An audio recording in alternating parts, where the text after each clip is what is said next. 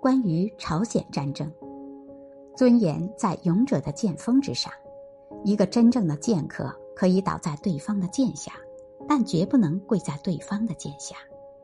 一个国家和民族也必须敢于亮剑，在这个丛林法则盛行的世界上，赢得起码的尊严和生存权利。军事战略专家戴旭，在这场战争中，中国人民志愿军。展现了我们中国人民的志气，形成了一种志愿军精神。历史研究者方军，他们没有防弹背心，没有钢盔，他们所携带的做工粗劣的手榴弹，爆炸力不及美军的一半。粮食是用米和杂粮磨成粉状，装在一条长管型的布袋里，必要时可维持十六天。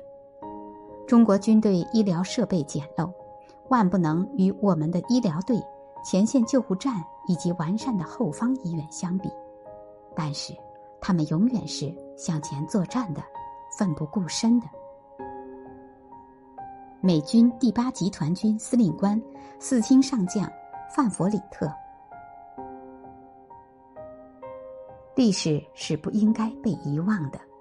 抗美援朝战争是一场值得无数作品去描述、去反思的战争，因为它对于我们民族的现代化进程有着重要的意义。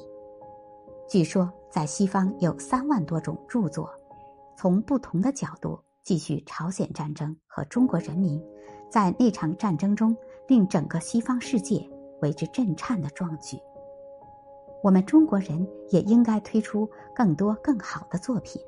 让我们及后人去铭记那场战争，因为我们才是那场战争真正的主角和胜利者。